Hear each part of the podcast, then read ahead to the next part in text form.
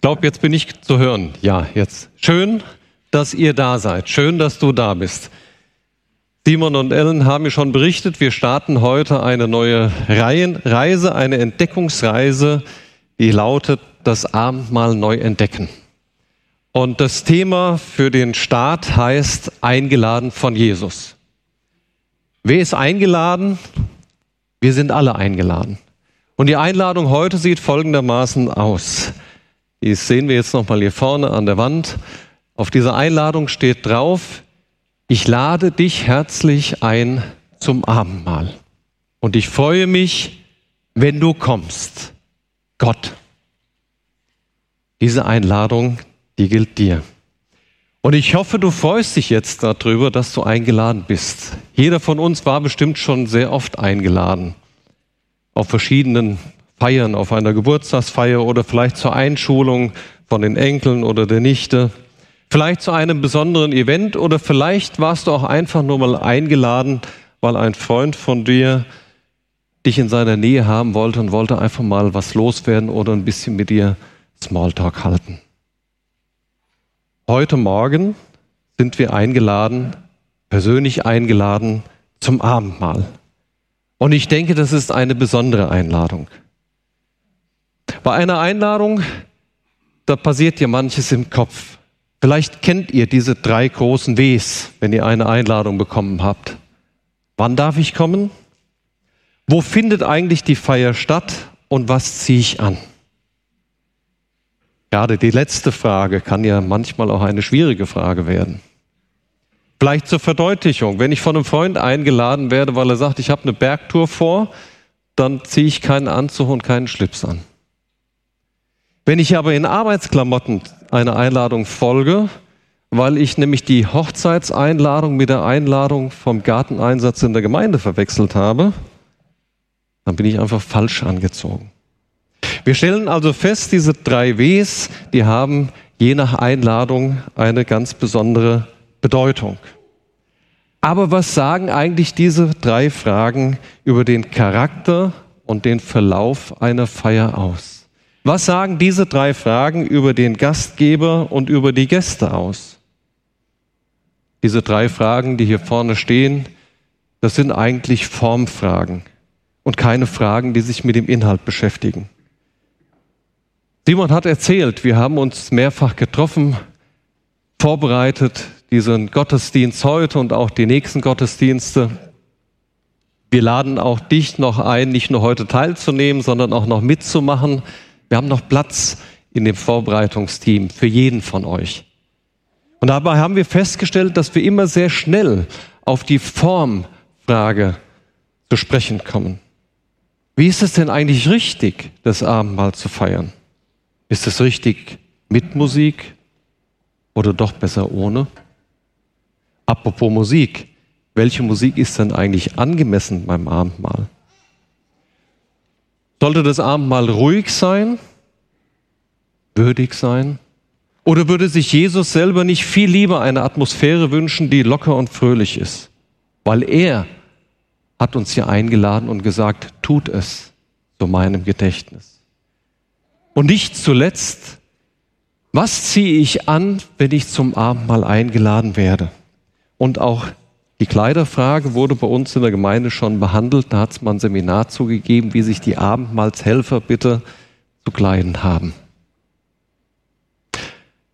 Bei all diesen Überlegungen über die Form haben wir festgestellt, dass es viel wichtiger ist, dass wir uns mit dem Kern, mit dem Inhalt des Abendmahls beschäftigen. Und da haben wir festgestellt, da gibt es ganz schön viel, was zu entdecken ist. Und deshalb baut sich diese Entdeckungsreise aufeinander auf. Und die hat auf keinen Fall den Anspruch, alles richtig zu machen, auf keinen Fall den Anspruch, gleich zu Beginn in einer einzigen Predigt oder in einem einzigen Gottesdienst gleich alles abzudecken. Und diese Entdeckungsreise, die wir vorbereiten, hat auf keinen Fall den Anspruch, nun endlich die richtige Abendmahlsform herauszufinden. Uns ist es ganz wichtig, dass der Inhalt im Vordergrund steht und sich erst daraus die Form ergibt. Das heißt, es wird unterschiedliche Gottesdienste geben mit unterschiedlichen Themen und Inhalten. und auch ganz unterschiedlichen Formen. Und ich hoffe, dass ihr alle euch dort wiederfindet und euch, euch auch darüber freut. Das erste Thema heute ist also eingeladen von Gott. Am Anfang steht heute eine persönliche Einladung von Gott. Ich weiß nicht, ob dir das bewusst ist, dieser Satz. Vielleicht denkst du, wie, wie kommt der Matthias eigentlich dazu und spricht eine Einladung von Gott aus? Darf der das überhaupt? Dürfen wir das überhaupt als Vorbereitungsteam euch von Gott einladen in seinem Namen? Ich darf euch beruhigen. Dieser Gedanke kommt nämlich nicht von uns und auch schon gar nicht von mir. Dieser Gedanke, der steht in der Bibel, im Lukas-Evangelium, Kapitel 14. Wir werden uns das gleich gemeinsam anschauen.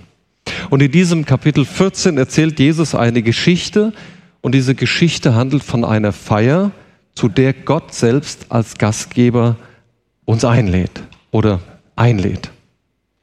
Und bevor wir uns diese Geschichte, die Jesus erzählt, anschaut, wollen wir an den Anfang vom Lukas-Evangelium schauen.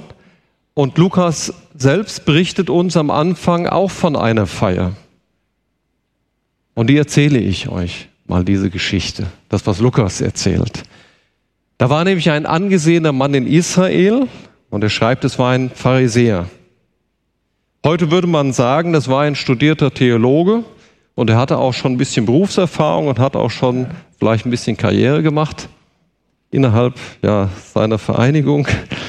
Und äh, bei uns, bei der FEG, würde man sagen, ist kein normaler Pastor, ist also mindestens mal Bundessekretär gewesen.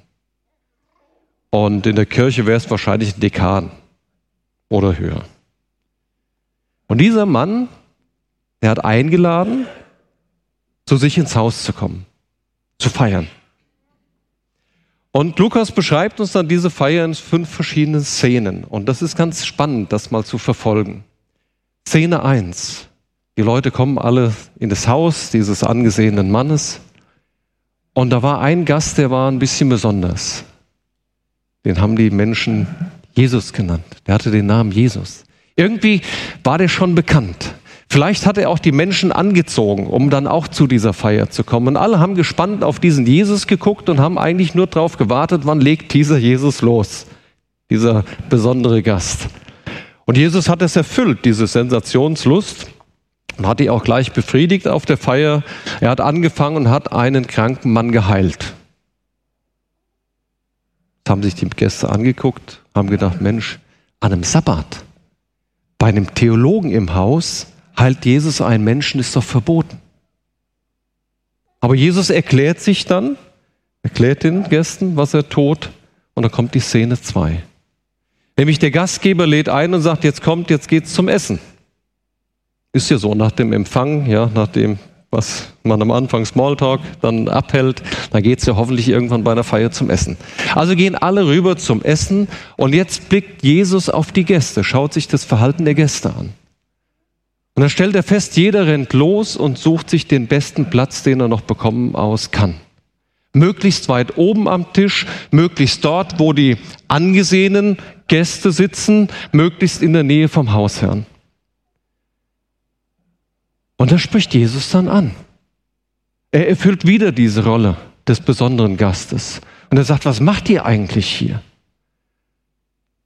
Fällt euch auf, dass ihr egoistisch seid? Fällt euch auf, dass ihr gegenüber den anderen Gästen egoistisch und gleichgültig handelt? Dass ihr die Ehre sucht, die eigene Ehre sucht? Und dann sagt er diesen Satz, die Stolzen werden, die Stolzen werden gedemütigt und die Demütigen aber werden geehrt werden. Ruft er einfach so in die Feier rein. Und dann kippt auf einmal so die Stimmung, die Atmosphäre auf dieser Feier.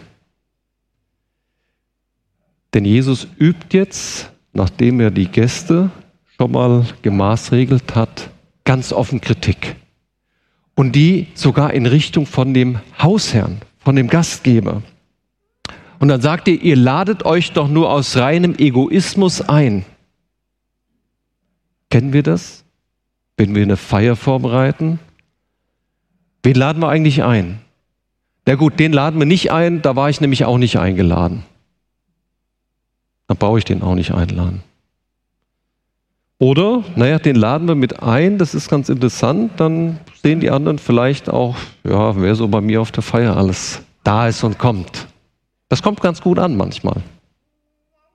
Es geht ja auch darum, sehen und gesehen zu werden. Vielleicht beim Feiern, Klammer auf, vielleicht auch manchmal in der Gemeinde, Klammer zu. Habt ihr eigentlich mal darüber nachgedacht, sagt Jesus, die Armen, die Krüppel, die Gelähmten und die Blinden einzuladen, die euch nicht einladen können? Seht ihr eigentlich, habt ihr einen Blick für die Armut der anderen? Und dann meldet sich einer der Gäste. Wahrscheinlich hat er die Atmosphäre nicht ausgehalten, hat gedacht, ich muss mich jetzt um kümmern, dass die, die Stimmung wieder kippt. Und dann sagt er einen ganz tollen Satz. Ich vermute, es war auch ein Theologe.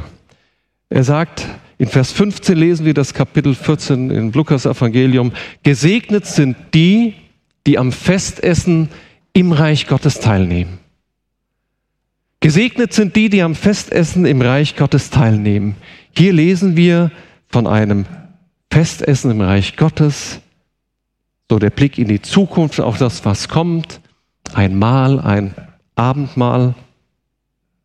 Und Jesus nutzt, und das ist jetzt die fünfte Szene, diesen Zwischenruf und sagt, Junge, das, was du hier sagst, das finde ich toll. Und jetzt möchte ich euch eine Geschichte erzählen. Und diese Geschichte, die lesen wir gemeinsam jetzt mal zusammen. Ich lese sie vor und ihr seht die hier vorne an der Wand. Dann erzählt Jesus. Ein Mann bereitete ein großes Fest vor und verschickte viele Einladungen. Als alles vorbereitet war, sandte er seinen Diener aus, der den Gästen sagen sollte, dass es Zeit war, zum Fest zu kommen. Aber sie fingen an, Entschuldigungen vorzubringen. Einer sagte, er habe gerade ein Feld gekauft und wolle es nun begutachten. Er bat ihn deshalb, sich zu entschuldigen. Ein anderer erklärte, dass er gerade fünf Ochsen gekauft habe und sie prüfen wolle. Wieder ein anderer, die, äh, anderer hatte gerade geheiratet und meinte, er könne deshalb nicht kommen. Der Diener kam zurück und berichtete seinem Herrn, was sie, die Gäste, ihm gesagt hatten. Da wurde der Herr zornig und sagte, Geh hinaus auf die Straßen und Wege der Stadt und lade die Armen, die Krüppel, die Lahmen und die Blinden ein. Der Diener tat, was ihm aufgetragen worden war und berichtete dann, wir haben noch Platz für weitere. Moment, habe ich mich jetzt verlesen? Berichtet, wir haben noch Platz für weitere Gäste. Da sagte sein Herr, geh hinaus auf die Landstraße und hinter die Hecken und dränge darauf, dass alle kommen, damit mein Haus voll wird. Denn keiner von denen, die ich zuerst eingeladen habe, soll auch nur das geringste von dem bekommen, was ich für sie vorbereitet hatte. Hier ist also die persönliche Einladung von Gott. Kein Gedanke von uns, sondern hier lesen wir, dass Gott einlädt. Mit dieser Geschichte spricht Jesus den Gastgeber an, diesen ausgebildeten Theologen, den angesehenen Mann und auch gleichzeitig seine Gäste. Und er erklärt ihnen etwas vom Reich Gottes. Und genau so wie er die Gäste anspricht, spricht er in dieser Geschichte auch uns heute an und gibt uns einen Einblick in Gottes Umgebung und in seine Wirklichkeit. In der Bibel wird uns die Wirklichkeit Gottes als Reich Gottes beschrieben.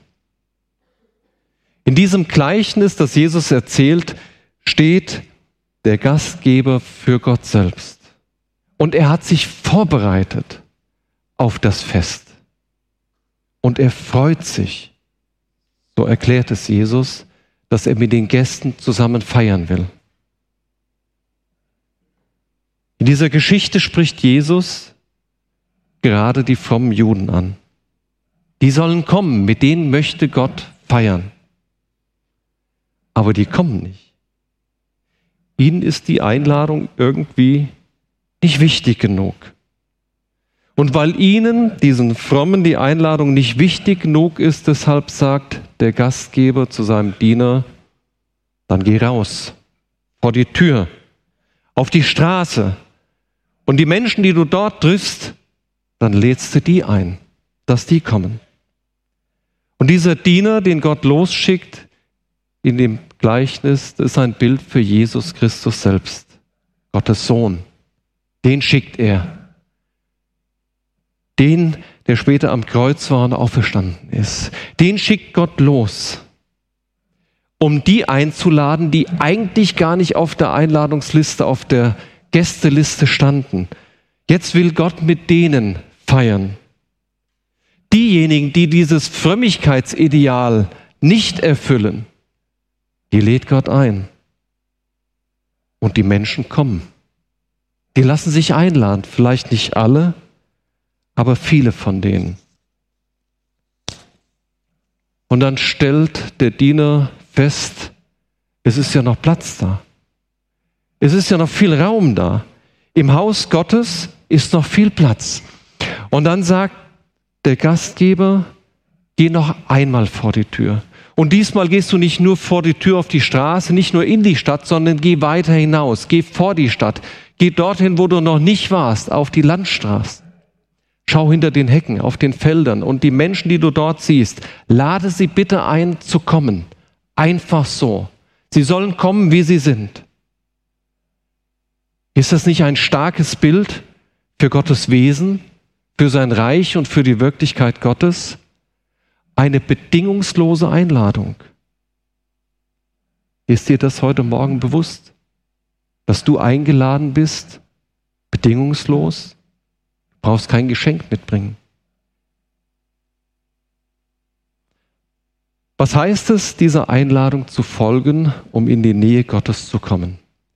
Um diese bedingungslose Einladung Gottes zu verstehen, da hat mir persönlich ein Buch geholfen von einem Mann, das ist äh, ein, auch ein Theologe, Professor Dr. Peter Zimmerling. Und er schreibt in einem Buch, in seinem Buch im ersten Kapitel, das überschreibt, der Jesus ist ein Seelsorger ohne Methode. Da schreibt er, die Seelsorge Jesu ist individuell, vielfältig und paradox. Und wir wissen das aus vielen Geschichten, die wir von Jesus kennen aus dem Neuen Testament, dass er nicht immer das Gleiche sagt, nicht zu jedem das Gleiche sagt, dass er ganz unterschiedlich, ganz persönlich die Menschen anspricht und nicht jedem sagt, du musst dies und das erfüllen, aber schon dem einen oder anderen. Ganz individuell. Was heißt das für uns? Bei dieser Einladung, die wir auch heute Morgen bekommen haben, geht es immer um deine persönliche Beziehung zu Gott. Es geht um eine persönliche Beziehung zwischen dir und Jesus Christus, dem gekreuzigten und auferstandenen Sohn Gottes. Darum geht es. Du bist eingeladen, in seine Nähe zu kommen, in die Nähe Gottes. Und es geht darum, dass du dieser Einladung folgst. Was heißt es dann, in die Nähe Gottes zu kommen, sich zu freuen auf die Anwesenheit Gottes? Das Beispiel, was Ellen am Anfang erzählt hat, es zu genießen. Im Alten Testament, im Psalm 23, da beschreibt der König David, was es heißt, in die Nähe Gottes zu kommen. Vers 3. Er erquicket meine Seele. Vielleicht hast du den Psalm 23 schon mal gelesen oder als Gebet genutzt. Ich denke, die meisten von uns kennen diesen Psalm und den auch sehr gut. Er erquicket meine Seele. Wörtlich übersetzt heißt das, Gott lässt mich zur Ruhe kommen, er lässt mich zu mir selbst finden. Das heißt, die Nähe Gottes zu erfahren. Und Professor Dr. Zimmerling ergänzt, wer in Gott den Ankerpunkt seiner Seele gefunden hat, findet dadurch auch zu sich selbst. Im Neuen Testament finden wir diesen Vers aus Psalm 23 wieder. Diesmal spricht ihn Jesus selbst aus, verknüpft mit einer Einladung. Matthäus 11, da sagt Jesus, kommt her zu mir, alle, die ihr mühselig und beladen seid, ich will euch erquicken. Und wenn ihr gleich nach vorne kommt zum Abendmahl, dann werdet ihr sehen, dass dieser Vers in einer modernen Übersetzung auch hier vorne und neben auf den Tischen steht. Kommt her zu mir alle. Komm her, Matthias, Ellen, Simon. Setz deinen Namen ein. Komm her, so wie du bist. Ob mühselig, ob beladen, ganz egal aber komm in die Nähe deines Gottes. Vielleicht fragst du dich noch, was es dann heißt, bei Gott zur Ruhe zu kommen und zu dir selbst zu finden. Ich weiß nicht, ob ihr noch die Werbung, Werbung kennt, die ist mir da eingefallen. Ich darf so bleiben, wie ich bin. Du darfst. Habe ich sofort einen Ohrwurm im Kopf, wenn ich das jetzt so sage. Alles andere als das ist damit gemeint, in Gottes Nähe zu kommen. Wenn du dich aufmachst, wenn du aufstehst und der Einladung von Gott folgst und seine Nähe suchst, dann darfst du zu dem Menschen werden, der du bist. Du darfst zu dem Menschen werden, den Gott in seiner Liebe zu dir und in seiner Schöpfung geformt hat. Du musst nicht so sein, wenn du kommst. Aber du darfst zu dem werden, so wie Gott dich gedacht hat. Ist das nicht wunderbar? Ulrich Eckers, ein christlicher Autor, schreibt in einem Buch, die Beziehung zu Jesus ist immer auch eine Beziehung zur Wahrheit selbst. Wenn wir unsere Wirklichkeit verdrängen und verschweigen, dann macht uns unser Doppelleben krank und unser Glaube vertrocknet. Ein Leben in der Unwahrheit, ein Leben im Dunkel oder Halbdunkel, weil wir meinen, Teile unserer Wirklichkeit verbergen zu müssen, bedeutet dabei auch immer, dass wir dem Vater aller Lügen, dem Teufel Raum geben. Und darum geht es. Wir dürfen in Gottes Gegenwart ehrlich sein. Wir dürfen so kommen, wie wir sind. Wir dürfen ihm ganz ehrlich begegnen. Und Jesus erzählt in dem Haus des angesehenen Theologen die Geschichte von der Einladung Gottes, damit die Menschen verstehen, dass die Einladung allen gilt und jeder so kommen darf, wie er ist. Aber nicht alle kommen. Nicht alle wollen die Gemeinschaft haben mit Gott und nicht alle wollen eine Beziehung haben zu seinem Sohn. Nicht alle trauen sich in die Nähe schämen sich vielleicht, haben Angst, ehrlich zu werden oder die eigene Bequemlichkeit steht im Weg. Deswegen die Frage an dich, wie denkst du über diese Einladung nach? Möchtest du dich einladen lassen? Möchtest du aufstehen und kommen? Möchtest du dich von Gott verändern lassen, zur Ruhe kommen bei ihm? Was passiert im Abendmahl? Was erleben wir? Was erlebst du im Abendmahl? Peter Strauch hat das wunderbar beschrieben. Im Mahl des Herrn werden wir in einer Tiefe eins mit Christus, die sich eben mit sprachlichen Erklärungsversuchen nicht einfangen lässt. Ich habe über diesen Satz nachgedacht und habe gedacht, ich muss so ein Beispiel mitbringen, um das zu erklären, was am Abendmahl passiert. Ich habe aber kein Beispiel gefunden. Es gibt Dinge im Leben, die müssen wir einfach selber erleben. Und dazu lade ich dich ein, es selber zu erleben. Ich kann es dir nicht erklären, was es heißt für dich, wenn du Gott begegnest in seiner Nähe bist. Aber ich weiß, dass er sich freut, wenn du kommst. Und deswegen zum Schluss. Wie ist deine Antwort auf die Einladung Gottes? Ich möchte dir Mut machen. Komm und lass dich einladen.